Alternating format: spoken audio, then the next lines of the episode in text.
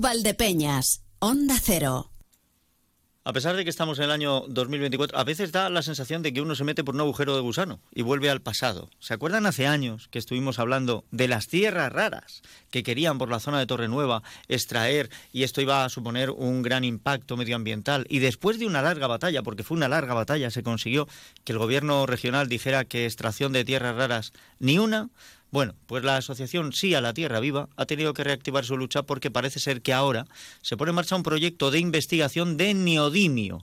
Em, el neodimio mm, es para hacer imanes, unos imanes muy potentes. Quien haya visto el hormiguero, esos imanes plateados que utilizan, imanes de neodimio, que sirven para los discos duros, para muchos de los cierres que tenemos de bolsos, de carteras, incluso de las fundas de los móviles, pues llevan neodimio.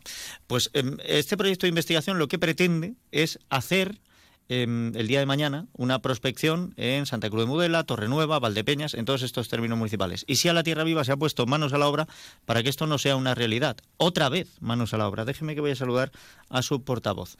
Raquel López, bienvenida. ¿Qué tal? Feliz año. Hola, buenos días. Eh, feliz año también. A ver, que me entere yo en qué momento nos encontramos y, cómo se dan cuenta ustedes de que este proyecto de investigación sobre el neodimio eh, está intentando radicarse aquí. Bueno, pues, pues nos enteramos mm, de rebote de que esto está aquí ya. Hay un proyecto de investigación solicitado desde enero del 2023 y ha dado la cara ahora porque el tiempo de alegaciones lo tenemos hasta el 6 de febrero. La plataforma va a tomar también cartas en el asunto con alegaciones y, ahí estamos, intentando informar otra vez a la gente porque, porque debemos de saber lo que se nos viene encima. Mm, digamos que lo que han hecho ha sido cambiarle un poco la cara. Ahora hablan de neodimio, y de esta manera em, evitan pues aquella aquella decisión que tomó el gobierno regional de que la extracción de tierras raras aquí no se iba a llevar a cabo y, lo que hacen es vestirlo de otra manera para intentar colarnos lo mismo. Efectivamente. Además Em, de cambiarle el nombre, es la misma empresa. Lo que intentan hacer es, en otra cuadrícula adyacente a la que el, regional, el gobierno regional cerró, ahora la quieren abrir. ¿Qué sería el peligro? Pues además de todo lo que involucra de vertidos, de falta de agua, todo lo que ya vimos en un pasado, pues crearía un precedente para reactivar lo que ya anteriormente quedó, quedó cerrado. Em, no sé si el método que se emplearía el día de mañana o que pretende esta empresa emplear el día de mañana para extraer el ah. neodimio sería distinto. Pero me parece, si lo hacen además en una cuadrícula adyacente, como usted me está diciendo, me parece una excusa muy tonta, porque tú te pones a extraer, a extraer, a extraer, a extraer, y a lo tonto, a lo tonto, mientras vas sacando o buscando neodimio, pues ya de paso has sacado también la monacita gris, que es lo que venían buscando desde, desde el primer momento. Eh, sí, es uno de los, de los tres elementos de tierras raras. Entonces, eh, es lo que ellos nos dejan, nos dejan en, en el intento, nos dijeron que volverían y efectivamente pues aquí aquí los tenemos de nuevo. La cosa es que también estamos aquí. Nosotros no nos hemos ido a ningún sitio y, y en el momento que, que esto siga para adelante, nosotros vamos a seguir también para adelante. Y hay que proteger el territorio, Emilio, de, de, de todas estas empresas especulativas.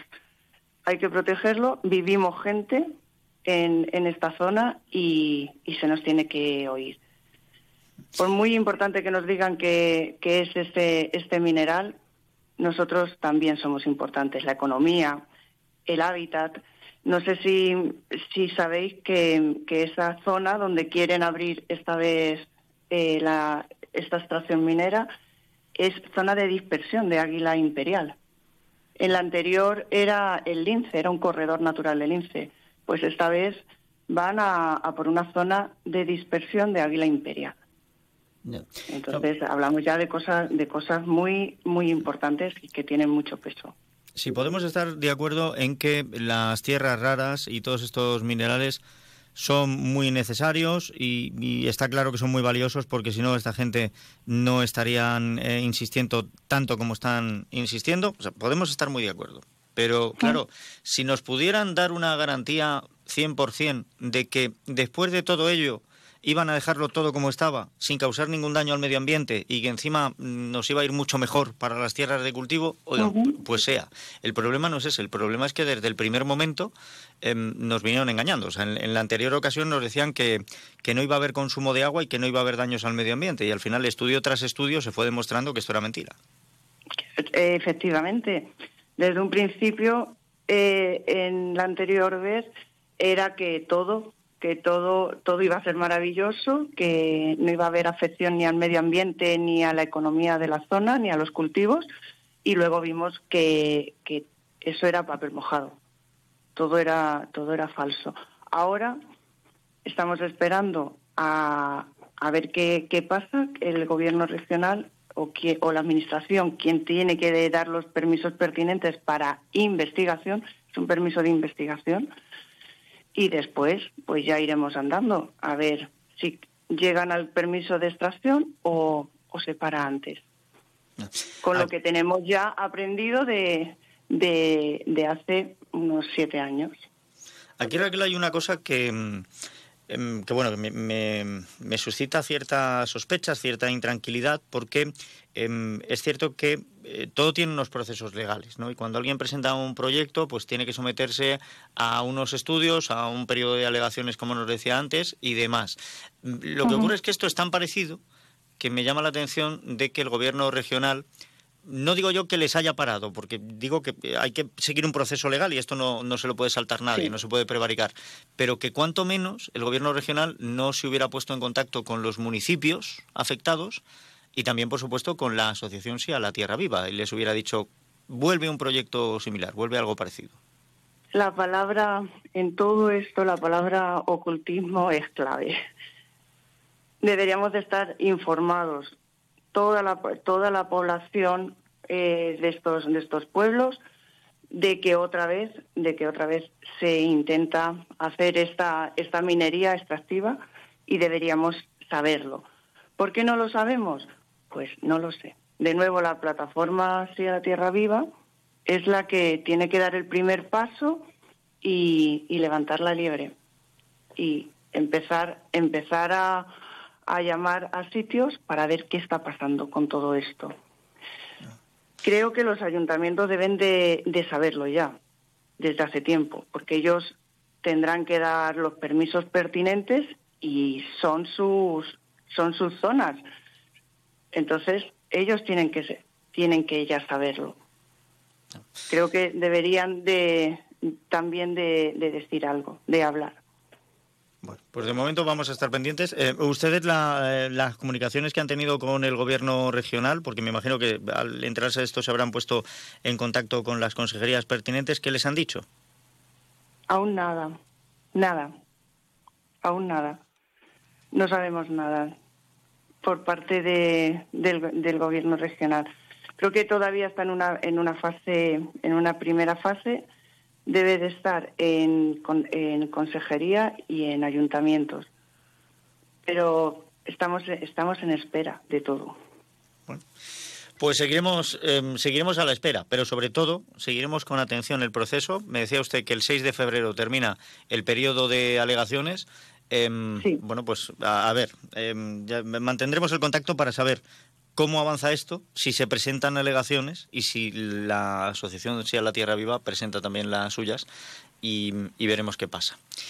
Eh. Sí, disculpa, Emilio. Eh, eh, la plataforma está trabajando en, en unas alegaciones que probablemente también vamos a colgar en nuestra en nuestra página para que todo el mundo, toda todo el aquel que quiera alegar que, le, sea, le sea posible, si quiere. Pues eh, bien, pues seguiremos, ya le digo, seguiremos atentamente todo eh, y procuraremos también hablar otra vez, es la misma empresa, hablar con Quantum, a ver qué nos dicen acerca de este proyecto de investigación del neodimio. Raquel López, portavoz de SIA La Tierra Viva, gracias de verdad por habernos informado eh, y manténganos al tanto de lo que vaya ocurriendo. Gracias a vosotros por haceros eco de, la noticia. Un saludo. Un saludo también.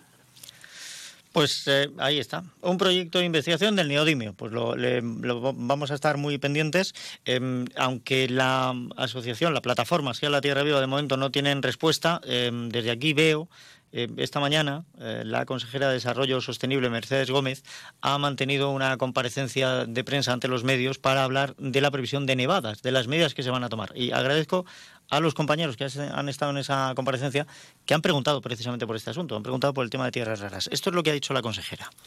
Sí, efectivamente, eh, lo que ha hecho esta empresa es solicitar a la Junta de Comunidades de Castilla-La Mancha a través del Servicio de Minas de la Delegación Provincial de Ciudad Real eh, una autorización para realizar una investigación sobre la posibilidad de una extracción, en este caso de un eh, metal que es el neodimio.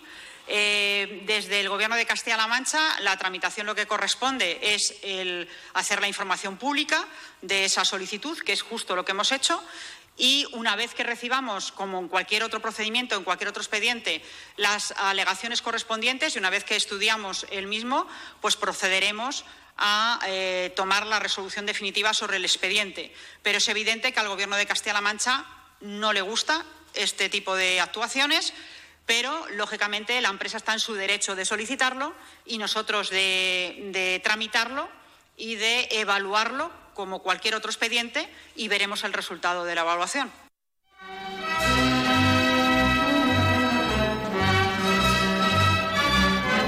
Bueno, pues ahí está lo que ha dicho Mercedes Gómez. Esto tiene que seguir unos cauces legales, como les decía.